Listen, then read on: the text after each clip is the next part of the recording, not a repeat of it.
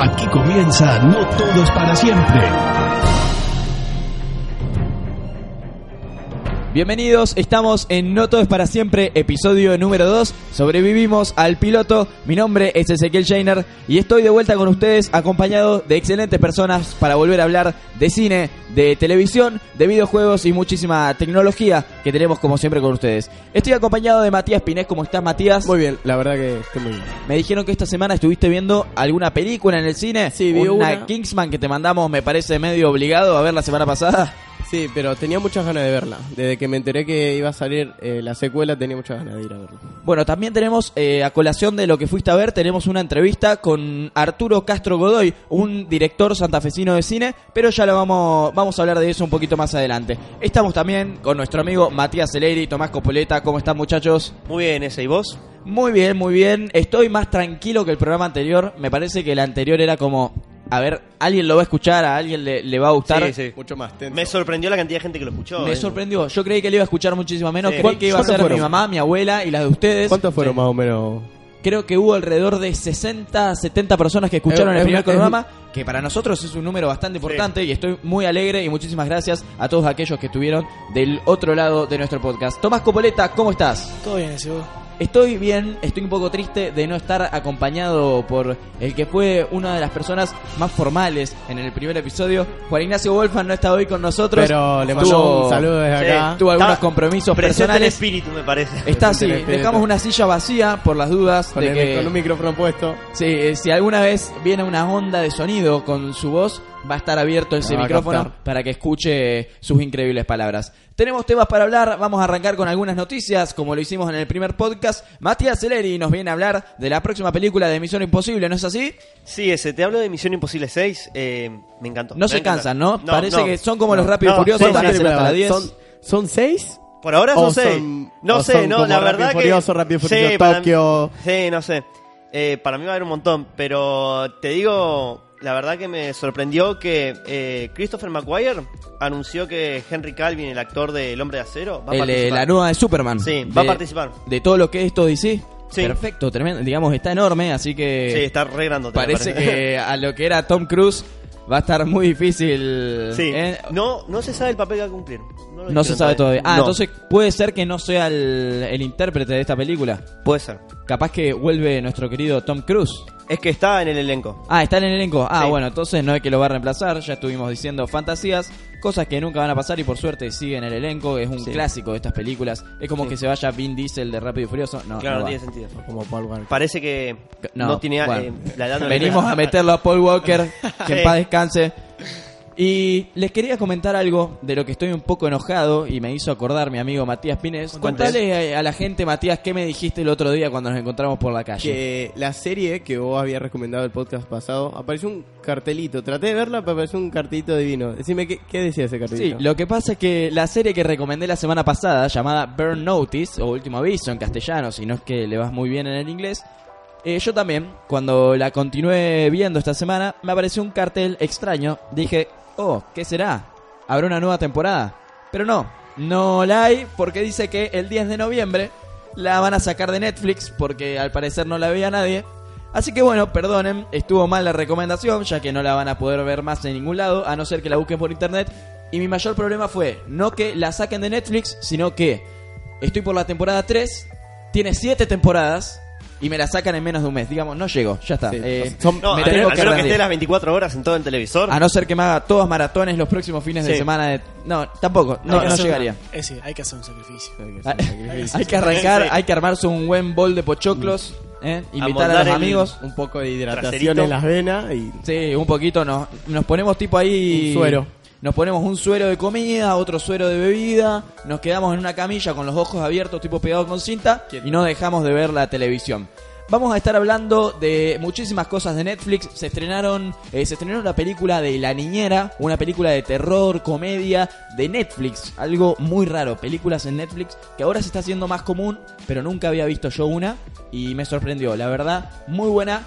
Pero lo vamos a hablar más en el vistazo. Vamos a dar final a esta primera sección y pasamos con la siguiente de nuestro programa. Seguimos con El Vistazo No Todo es para siempre.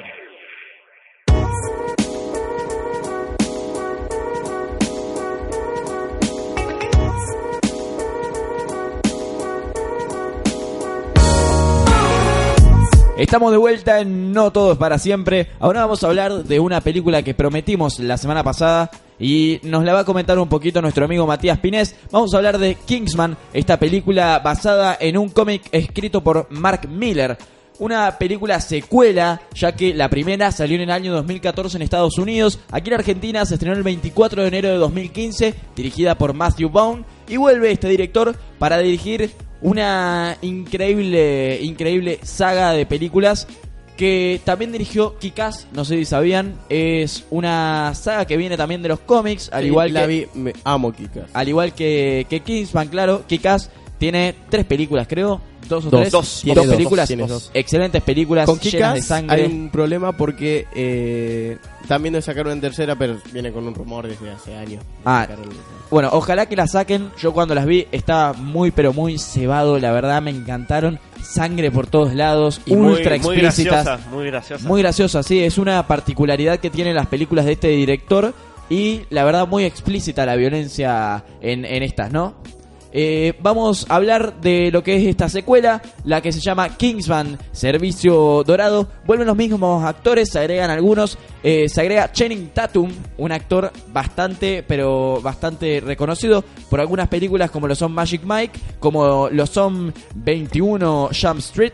Y Matías Pinés, vos que las viste, contanos un poquito qué te Perdón pareció. ese, pero era Círculo Dorado. Círculo, uy, Círculo Dorado. ¿Qué dije? No, la verdad. Servicio, Servicio dorado. Dorado. Servicio Bueno, Dorado. No, bueno, eh. la primera era Kingsman Servicio Secreto y esta es Kingsman Círculo Dorado. Ahí está. Ahí está. Son Ahí está, nombres un poco confusos. Pero bueno. Decí que te corregí. Sí, va a ser una vergüenza, creo. Matías Pinés, ¿qué nos querés contar sobre esta película? Primero, no esperaba una, una secuela. Cuando vi la primera, que la vi en la tele, en Fox, creo, eh, tuvo, fue una película que me encantó, pero tuvo un final cerrado. Yo no esperaba un- que sacaran otra película. bueno, Segundo- fue una explosión de color la primera, literal. Sí, sí. Porque terminaba, digamos, si no la vieron, se la vamos a spoilear a la 1, quédense tranquilos. Eh, termina con cabezas explotando en colores y Sí. escena mítica del cine, me parece que va a Sí. quedar para toda la historia, ¿no? Sí, la verdad que la 1 estuvo muy buena. Es una película que no me la esperaba, eh, la, la enganché ya empezando y me gustó muchísimo. ¿A ¿La volviste a ver entera alguna vez? Sí, la volví tres veces creo. Muy bueno. Eh, hubo una escena que fue muy polémica en nuestro país, porque en algunos, como en México, fue censurada en los cines, acá también lo fue. Eh, yo la vi en televisión, por eso nunca me sucedió de no verla. Hay una escena en una iglesia, en la 1, Sí, sí, donde sí, todas las personas se vuelven locas. Por si no la vieron, les contamos que la villana de esta película lo que quería hacer era vender un chip al mundo y ese chip en el momento de activarse hacía que la gente se quiera matar entre ellos. Entonces ultra la- violenta. ultra, Ah, ultra, ultra violenta. Y esta escena, al ser tan violenta, al activar todos los chips y todos matarse a lo loco, fue en muchísimos países censurada y no se podía Pero ver. creo que fue una de las mejores escenas que vi en mi vida. Era una de las mejores escenas de la Eh, película. sí. La verdad es algo bastante malo que censuren escenas en las películas porque arruinan lo que el trabajo que la hace el director. experiencia de... Sí, la experiencia. El sacan- trabajo del director, del equipo, de los actores. Sí, sí. Pero Y, bueno, cada país tiene sus reglas y... Matías, tenía una pregunta para hacerte. Yo también tengo una después. ¿Qué te gusta más? ¿La primera o la segunda? Y la verdad es que me estuve dando vuelta a la cabeza porque la primera tiene eso de, de cómo... De originalidad. Ex, Exi, que es el personaje principal, como viene de los barrios bajos, se convierte en un caballero, porque básicamente se convierte en eso, en un caballero. Y la segunda continúa la historia de Exi, sigue siendo parte de los barrios bajos, pero también tiene su compromiso con el servicio secreto. Pero yo creo que, yo diría que me gusta más la 2, pero hay un par de cositas de la 2 que no me gustaron. La pregunta es, ¿recomendarías esta película? Sí, pero es mucho más disfrutable si miras la 1 antes. Que la 1 la puedes ver en cualquier lado. ¿Es Para- difícil mirar la segunda sin haber visto la primera? No, la verdad que no te afecta un poco y nada, pero el que ve la 1... eh, Ya va siguiendo la historia, sí, conoce los va siguiendo personajes. la historia y Te te enganchas da algunas rápido. cosas bastante ¿Y buenas. para, para qué la recomendarías? ¿Para un sábado a la noche? ¿Para, Para ir con la pareja. pibes? ¿Jugar con los pibes? Para ir con la pareja no creo, pero para ir con los pibes un sábado a la noche, hey, no tengo nada que hacer, vamos a ver Kingsman, yo, vamos a ver Kingsman. Por lo que vi en los trailers, hay una incorporación de lo que es el servicio secreto fuera de Inglaterra a Estados Unidos, me parece que Claro, es una es como un servicio secreto hermano, pero que es totalmente independiente. Ah, está. Entonces, cuando se destruye, por lo que se ven en los trailers, este Sí. servicio inglés, ¿qué, ¿cómo es esta conexión que tienen con Estados Unidos? ¿Se llevan bien? ¿Pueden Porque trabajar los muy dos bien? servicios secretos fueron fundados por eh, personas muy unidas. Ajá. Entonces tienen un... Bueno, no voy a spoilear mucho, pero es que cuando una es destruida, acude a la otra y viceversa. Perdón, nos olvidamos de decirlo. Es libre de spoilers esta parte, así Sí. que si no viste la película, perfectamente podés escuchar. Esto es una recomendación nada más. Y actores de mucho poder tuvo Sí. esta segunda película. Bueno, vuelve Colin Firth, un actor mítico en las películas de Kingsman y en muchísimas películas. Actor que hizo El discurso del rey en 2010, hizo Un hombre soltero, Britney Shows de la original y ahora la del bebé, que son dos películas míticas en la historia del cine. Y hay muchísimos actores nuevos. Julian Moore, otra de las actrices famosas. Y hay famosos también, cantantes, como lo son Elton John, por lo que vi El en papel que tiene. Anton John en esta película es ex- exquisito. Sí, es, bueno. muy bueno. Que, pero lo, lo hace solamente como, como lo que no, hace. no lo hace como un cameo como Ah, Stan no es Lee. un cameo No es como un cameo. Tiene un papel fundamental. No tan fundamental, Sí. pero es muy bueno. Es protagónico, Es eh. protagónico. Está en muchos minutos de la película. Sí, bastante. Bueno, entonces, al parecer, la recomendás y mucho. Sí. Una cosa que no me gustó es que Channing Tatum, que es un actorazo, que estuvo en Está en muchísimas películas de comedia, Sangre, generalmente. Sangre, Sudor y Gloria, Ajá, que sí, esa exactamente. creo que es mi película favorita. en Con todos los chicos con los pechos grandes, Claro. cosa que nunca vamos a llegar a tener. No, es acá, Sí, arriba. bien en el cielo.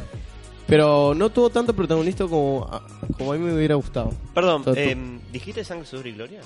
Sí. Porque yo, va, yo no me acuerdo haberlo visto en esa película. Capaz que era un personaje. No, No, sí, no, sí, sí, Tatum, sí. el- el líder. sí. El líder de... Tuvo Mark Wahlberg en esa, eh, Mark Wahlberg en esa película. Pero hay, hay tres. Ah. hay tres o cuatro vagos enormes. Está la Roca Johnson también La en esa película. Y hay varios, sí, hay varios de esos comediantes con todos los pectorales y músculos enormes. Pero también está acordándome que tenemos una entrevista que dijimos al principio del programa con un director de cine que nos dio su opinión sobre la diferencia de estas películas comerciales y las películas de Netflix. Es, este se llama Arturo Castro Godoy, es de acá de Santa Fe, es director de la película El Silencio, pero te vamos a contar mejor ahora cuando escuches la entrevista. Te la dejamos acá en No Todo para siempre. Seguí escuchando para siempre. Arturo Castro Godoy, un cineasta santafesino que tenemos el honor de tener, es el director de la película El Silencio y lo tenemos acá con nosotros. ¿Cómo estás, Arturo? Hola, ¿cómo están chicos? Bien. Un gusto tenerte con nosotros y te queríamos hacer un par de preguntas eh, acorde al tema que estuvimos hablando en este capítulo. Eh, principalmente analizamos la película que fue a ver nuestro amigo Matías Pinés el fin de semana pasado que se llama eh, Kingsman, El Círculo Dorado, la segunda entrega de este tipo de películas de cómics un poco bizarras, se podría decir. Y queríamos saber qué opinás al hacer películas con tanto contenido y de tanto de tan difícil que es desarrollarlas sobre estas películas de superhéroe que quizás son un poco más comerciales, ¿no? Eh, bueno, el, hay- no sé si hay una, una distinción para ser tan grande entre el cine de, de, podríamos decir, de superhéroes y el cine más, más un poco más complejo. Eh, creo que hay películas de superhéroes y películas de superhéroes. Este, tenés las que son bastante simplonas y, y, como más orientadas a hacer que las cosas exploten que a, que a crear un- una, una historia y desarrollar determinados personajes. Y después tenés algunas que son un poco más cuidadas en la manera de hacer eso. Este, Y vos al hacer un cine un poco, se podría decir, más relajado, ¿no? Un ritmo un poco más lento, ¿es difícil competir en las salas argentinas con estas películas que quizás, por ejemplo, estás estrenando tu película y en el mismo fin de semana sale, no sé, alguna de Batman, alguna de Superman? ¿Es muy difícil hacerle competencia? Bueno, sí, claro, totalmente. Lo que pasa es que no es tanto por el valor de las películas en sí, el, tema de, de la dificultad de competir con ellas, sino es que hay una realidad, podríamos decir, económica detrás que hace que este tipo de películas estrenen en una cantidad de salas eh, y con una distribución mucho más grande que la que con la que contamos nosotros. Entonces, eso es lo que hace que sea difícil de competir. No hay una cuestión de calidad eh, al respecto. No, no es que las películas, por más grandes, eh, mientras más grandes sean, son mejores. No es así normalmente. Sería más el presupuesto que se le da para la distribución y la publicidad Claro, de esta, ¿no? exactamente. Hacerlas más comerciales. Eh, Arturo, te queríamos preguntar también, eh, vemos que el cine argentino está mejorando eh, de a poco, pero se le hace muy difícil llegar a lo que es el gran Hollywood, las películas que vemos quizás en los premios Oscar o que podemos encontrar en la mayoría de las salas de cines. Eh, ¿Qué opinás vos respecto a la diferencia entre el cine argentino y el cine de Hollywood? ¿Cómo estamos actualmente? Em, bueno, en, en términos de, podríamos decir, como de calidad cinematográfica, no creo que tengamos demasiado que envidiarles. Este, en Estados Unidos hay cine que se hace que es muy bueno y mucho cine que es muy malo. Em, y en Argentina tenemos la suerte de tener una escena cinematográfica con grandes autores y grande una calidad de técnicos y de elenco impresionante que año a año, digamos, vienen como recogiendo muchísimo reconocimiento a nivel mundial en, en ámbitos que por ahí son distintos a los que apuntan las películas grandes de Hollywood, digamos. eh.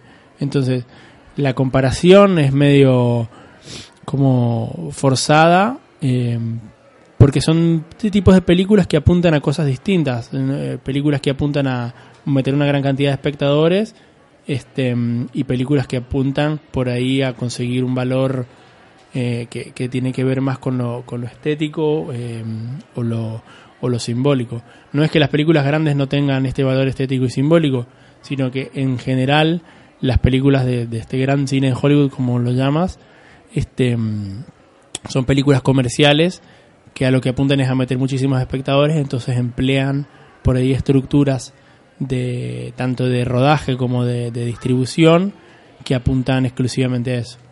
Hablábamos la semana pasada, No Todo es para siempre, de eh, una serie que decíamos era especial porque tenía actores que no conocíamos. A diferencia, decíamos que lo que no nos gustaba del cine argentino era que generalmente se veían los mismos actores en las películas que pueden llegar a ser más comerciales, ¿no? ¿Qué opinas sobre eso? Porque se ve que eh, en Estados Unidos hay muchísima más variedad de actores para muchísima más variedad de géneros que se presentan también, ¿no? Sí, ni hablar. Lo que pasa es que, eh, a ver, en Argentina hay muchísimos actores y actrices, muchísimos, de enorme talento.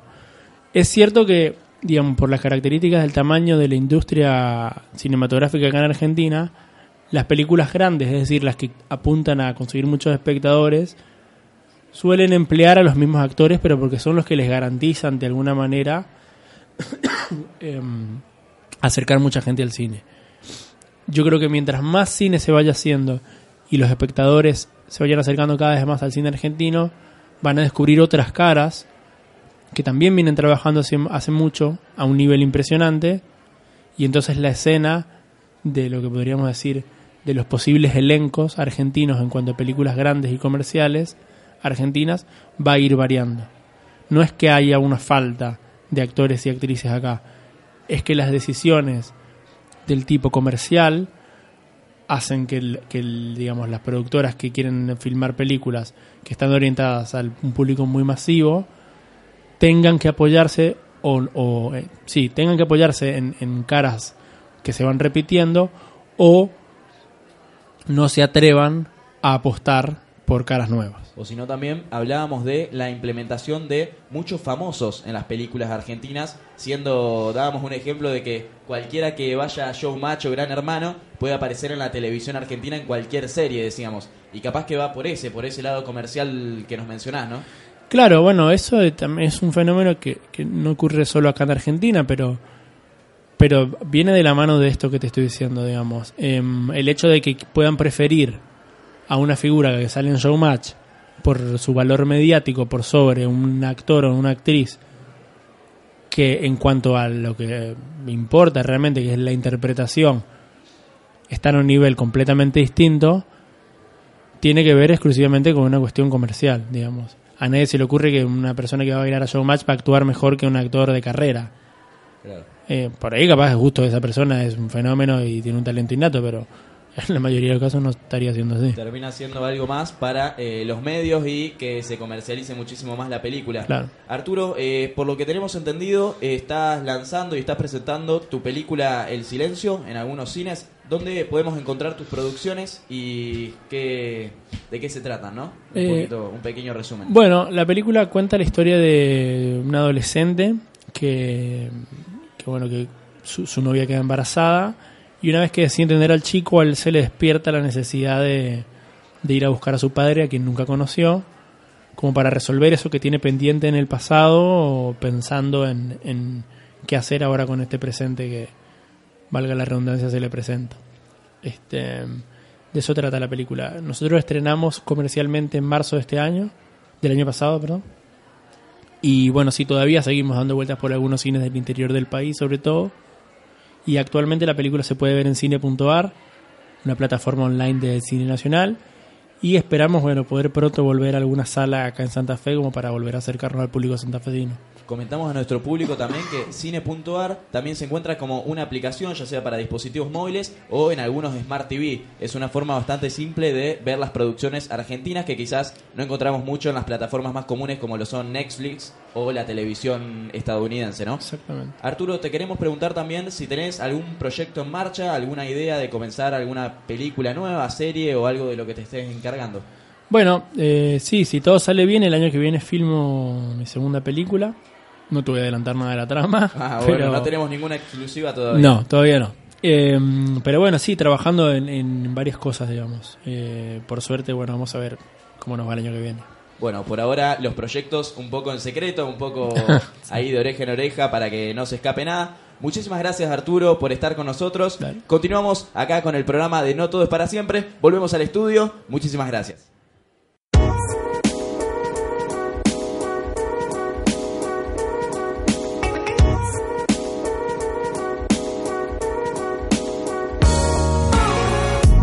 Tenemos noticias para seguir hablando aquí en No Todo es para siempre. Matías Celeri, ¿nos querés comentar algo sobre esta nueva temporada de Fear the Walking Dead?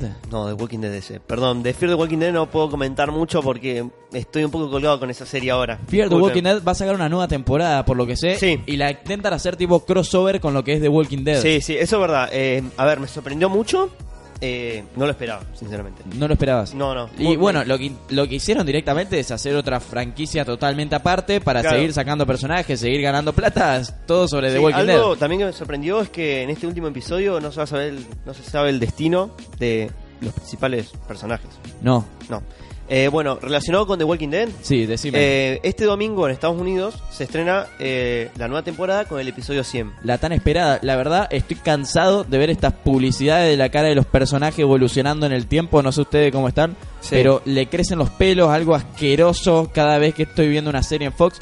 Pero bueno, espero que ya arranque para no verla nunca más. Y decime, ¿cuándo, Em, ¿cómo se va a poder ver? Mira, es así. eh, en este, este domingo, si vos tenés Fox Premium, puedes verla en simultáneo con Estados Unidos. Al Si mismo no- horario. Sí, al mismo horario, mismo tiempo, todo. Cosa Pero- que no pasa mucho porque Claro. las series se estrenan antes allá. Claro, ya se estrenan antes. Pero si no tenés, bueno, esperá hasta el lunes y mirar al lunes.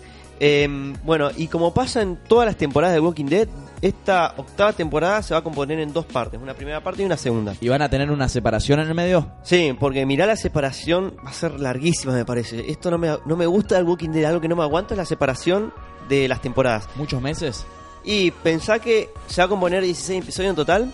Los primeros 8 se estrenan, eh, o sea, va a pasar este año. Y los, según los otros 8, adivina cuándo arrancan. ¿Cuándo? Febrero de 2018. Uy, falta una banda, un montón de meses. Y aparte, pensá que es uno por semana. Así que Sí. ponele que son dos meses. No y a- nada. ahí ya arranca el año, pero después tenés como un mes más. Claro, o sea, no sé por qué hacen esto. ¿Por qué no estrenan los 16 episodios de una y. Y bueno, me pasó lo mismo con Sobreviviente Designado, una serie de Netflix que le dan espaciado. La verdad, te dan un, te da una rabia cuando estás viendo la serie A de ver, no poder más. Claro, lo que pasa es que lo que me pasó a mí es que tuve que volver a arrancar toda la tem- todas las temporadas de Walking Dead porque ya perdí el hilo. Es difícil. Sí, no me acuerdo de nada, literal. Es una historia muy complicada por la cantidad de personajes que tienen y Claro. cómo se van moviendo por los lugares. Y- sí, y además todo tiene mucha importancia. A ver, me pasó cuando la serie la daban en Fox que me perdí un episodio y no entendía nada. ¿No? No, a la semana que viene no entendí nada. Yo la, yo la le perdí el hilo en una de las últimas temporadas, ahora la voy a volver a arrancar a ver para seguir esta nueva temporada que se estrena en Fox, pero sí, la verdad es muy difícil de seguirla. A ver, lo que tiene de bueno que esta esta eh, The Walking Dead es mucho avanza mucho más rápido, mucho más llevara- llevadera.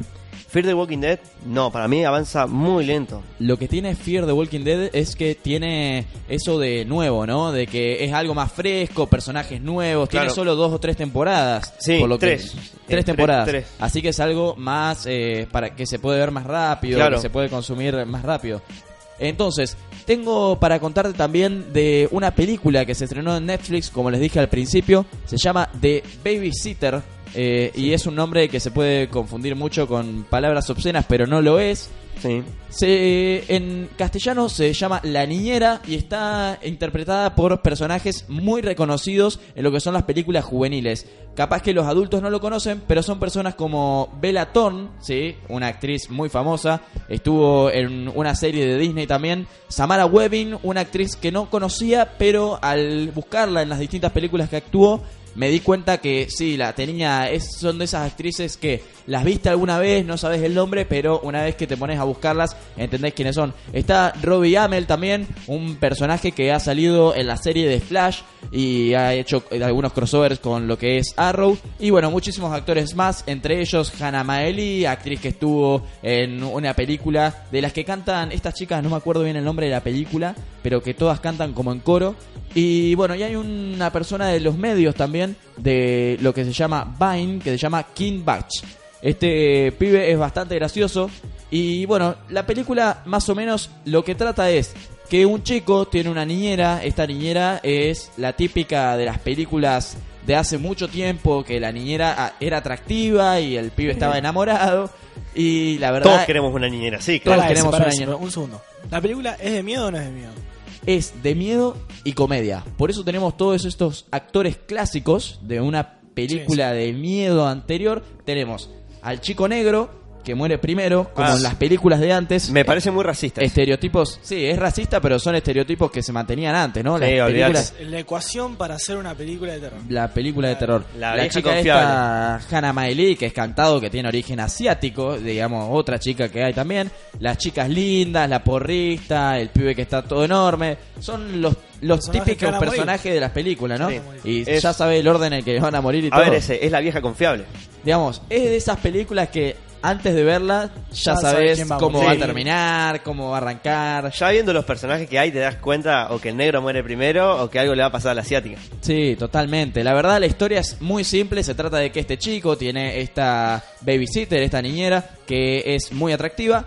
Y un día una amiga le dice que qué hará la niñera a la noche cuando a él lo manda a dormir. Y entonces al chico le agarró intriga y dice, bueno, esta noche me quedo despierto y veo qué hacen. La niñera hacía muchas cosas divertidas con, con ellos y les daba de tomar antes de irse a dormir un, peda- un poquito de ron o vodka. ¿Sí? Ah. Un poquito raro. El chico es muy chico, muy chiquito. Este pibe que se llama Judah Lewis, actorazo, la verdad, me encantó su actuación. Está en varias películas también ya, pero con papeles menores. La descubre que a la noche invita amigos a la casa. ¿Sí? Cosa que esperabas. Y le enseñan una palabra, eh, unos amigos, entendamos que son todos pibes chiquitos y no sabían las palabras que usan. Él cree que los amigos están haciendo lo que se denomina una orgía. ¿Sí? Entonces, para él, lo que era una orgía era juntarse con los amigos a destruir la casa. Después se le explica que no es eso la palabra, que está mal usada. Y lo que ve es que esta chica arranca a matar gente. Ah. Digamos. Ah, le da un beso a un chico y le clava dos cuchillos en la cabeza. divino. Entonces Y sacan un libro que supuestamente era de Satanás. Ah, De la nada, sí, porque... De la nada, no, no, y el pibe se arranca a asustar. ¿Sí? Sí, sí. Y lo que transcurre toda la película es cómo él hace, una vez que lo descubren estas personas, que él se dio cuenta que hay una secta, digamos, en la casa con la niñera, cómo hacen estas personas para intentar matarlo y él intentar protegerse. Básicamente la historia es esa, el final, bueno, te dejo que lo resuelvan, que lo resuelvan ustedes, pero no es muy complicado, ¿no? Todos sabemos cómo terminan. sí. Tiene un final abierto también.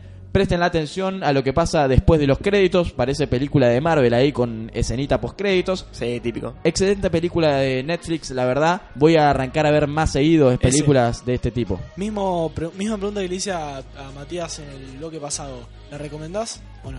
La recomiendo muchísimo. La verdad no soy un- el target, como se dice, indicado para las películas de terror, pero esta me encantó. Se puede ver ya sea con la novia, bueno, aunque si la ven con amigos, si son hombres o mujeres y la ven con amigas o amigos, la van a pasar muchísimo mejor porque tiene muchísimos momentos de risa y es una película muy bizarra, pero se puede ver con cualquier persona. Lo que sí, no la vean con sus padres porque van a pasar momentos incómodos quizá a lo largo de la película. Escucha, ese, a ver, te pregunto esto. ¿A vos te sorprendió que Netflix haga una película buena? Me sorprendió, pero al mismo tiempo no. Estuvo hablando el director de Netflix Sí. de que van a aumentar los precios por la calidad de película que están lanzando. Ah, Están haciendo productos tan originales que dicen que el año que viene van a empezar a aumentar este pago mensual que hay que hacer. Me parece. Digamos, sí, a ver, yo quiero decirte, a ver, lo que me pareció a mí con Netflix es que intentaron siempre hacer películas que tuviesen una calidad como de cine. Pero para mí nunca la tuvieron, o sea. Bueno, siempre malas creí eran. eso, siempre creí eso, pero Sí. cuando vi de Babysitter, fuera de joda, que lo lograron. Baby Con- Sister. Baby, no, baby, babysitter. ¿Se llama Babysitter? ¿Así, Sí, babysitter. No, sabe- no conocía la palabra. eh, yo conocía otra otra palabra para lo que se dice niñera, ¿no? Sí, sí. No me acuerdo bien cómo era, pero bueno, parece que babysitter es la que utilizaron. Creo que Marvel- eh, Netflix no tendrá ningún error y está lanzando muy buenas series, como una que Sí. vamos a recomendar ahora en la recomendación de la semana. Pasamos a la última sección de nuestro programa. Seguí escuchando para siempre. Con el programa de hoy, quería darle las gracias a Netflix por vestirnos. Sí, totalmente. Ya parece que nos está pagando por la cantidad de publicidad que le estamos haciendo. Ojalá. Ojalá nos pagara. ¿Sabés la plata que nos haríamos por Por estar lo acá? menos que no me cobre la cuota de... De la mensualidad que hay que pagar para ver las películas. Sí, por lo menos. Por lo menos. O por ejemplo, para los televisores 4K te cobra más todavía porque es un contenido muchísimo más caro. Y ya que estamos hablando de Netflix, hay que recomendar algunas de las series más conocidas en este momento. Hay una nueva que tiene solamente una temporada y un capítulo. De estas nuevas con la modalidad de un capítulo por semana que se va estrenando al igual que en la televisión. Se llama Designated, Sud- Designated Survivor, bastante difícil en inglés, sobreviviente designado en castellano, muchísimo más fácil. Es una serie hecha entre Netflix y ABC, se estrena en ambas plataformas, en la televisión o en internet, y se trata básicamente de que el gobierno de Estados Unidos, estando en una conferencia, en, una, en uno de estos cuartos donde votan las cosas, en un congreso más o menos, explota una bomba y mueren todos, básicamente, presidente, vicepresidente, todos los ministros, todos. Y este, este señor, que es el personaje principal, que se llama Tom Kirkman, este personaje, lo que pasa es que era un cargo muy menor y estaba como en una casa de seguridad por si llegaba a pasar algo así que nadie se esperaba. Y él lo que tenía que hacer de pasar eso se transformaba en el presidente de los Estados Unidos. Bien, situación de drama, de terror, que no saben qué hacer, el flaco medio mareado ahí. Y la serie nos va contando de primero cómo se resuelve este misterio de la explosión que hay en el Congreso y segundo cómo este nuevo presidente intenta levantar el país después de esta increíble tragedia. Serie bastante llevadera, tiene poquitos capítulos, un poco largos también, de 45 minutos cada uno. Tiene, está arrancando la segunda temporada, ya eh, va ahora la semana que viene con el segundo capítulo, pero bueno, esa es mi recomendación. ¿Tenemos alguna más, Matías Eleri? Sí, ese. em, quería recomendarte la película eh, Golpe Bajo, que la están pasando por Cinecanal, en la televisión o está en Netflix. Em, que la verdad que me gustó mucho, está muy buena. ¿De qué Eh, se trata? Mira, se trata de que Adam Sandler es un jugador de fútbol americano retirado, el cual fue acusado por algo. Y es vieja la película. Eh, Sí, y va a la suena, cárcel. Pero no la vi, ¿vos sabés que no la vi? No, la verdad que está muy buena porque se trata mucho. yo- a ver, yo la tomo con el lado del compañerismo porque en un momento eh, deci- eh, decide traicionar a sus amigos po- para quedar libre, para reducir su sentencia, pero después no, porque ya pasó una vez y no lo quiero volver a repetir. Entonces Eh. mezclan esto de estar en la prisión, de conseguir algunos amigos, con el juego del fútbol americano, si Sí. me parece bien. Sí. Bueno, entonces la pueden encontrar en Cinecanal o en algún canal que Sí, la presente. o Capaz en- que en Netflix en la Netflix pueden está, encontrar. está, en Netflix? está. Bueno, mejor. Eh, digamos, Mejor en Netflix. hablamos Sí. mucho de Netflix, pero nos Sí, salva sí, mucho sí. la vida, me parece. Sí, sí, la sí, verdad sí. que nos salva la vida. Paines, vos tenías algo para decir. Yo tengo varias series recomendaciones, pero ¿Cuál es la que más recomendás? yo las que más recomiendo es que empiecen a ver eh, animación para adultos. ¿Animación para adultos? Sí, usted. Muchos me critican a mí y critican a varios por la animación. Porque, ah, como vas a ver los dibujitos de eso, pero la animación para adultos lo que tiene es que ya para ser para adultos tiene un humor más inteligente, un humor más comprensible, un humor, un humor que más disfrutás. Uno, eh, la serie que más recomiendo es Ricky Morty o Hay una de un caballo en Netflix, Sí, ¿no? sí, es mm, Horse Bojack Horseman, Sí. que también la recomiendo muchísimo porque toca temas muy profundos como la depresión, el alcoholismo, la drogadicción. Con un caballo, ¿no? Con que un caballo, que habla también, así que el es un caballo, poquito- el caballo es lo de menos, creo que el caballo es más importante la historia que cuenta. es más importante la historia que cuenta. Bueno, entonces tenemos muchísimas cosas para, para ver. Hay un compañero, me parece que está en proceso de analizar profundamente una serie de Netflix también. Sí, ese, eh, mira, yo estoy viendo a- ahora la serie de OA, que se estrenó el año pasado, a fines de año, pero... Es una serie pesada. Una Yo vi los primeros capítulos y es, es heavy. Es heavy, Heavy, sí. heavy. El capítulo piloto dura como una hora y Una algo. hora, sí. El Es re segundo, largo. El segundo creo que también... Y no tienen como cada, cada episodio dura más o menos lo mismo. Bueno, creo que el cuarto episodio dura media hora y el... Digamos, no tiene ninguna relación en la duración de cada No. episodio, ¿no? No es un promedio, es. no tiene- cualquiera. Sí, sí. no Hay tiene- series que duran todos los episodios Todo 45 entre minutos 40 y grabados. ¿me 42, entendés? sí, es, raro, es raro. Es normal que sea más o menos cada, cada episodio tenga más o menos lo mismo. pero- Básicamente, ¿de qué se trata de OA? The Way es una chica, Prairie, que vuelve a tener toda una historia. Eh, es- fue ciega, pero se recupera, llega a su antigua casa y cuando llega los padres la encuentran, el FBI, nadie sabe cómo había eh, recuperado la visión. eh, se encuentra con unos Habrá chicos. sido Jesús. Es un, un gran... Un gran Un gran misterio. no se sabe qué pasa, va a haber que terminarla. para, hacer- para ver un solo capítulo no puedo hacer ya una. Una review más completa, claro.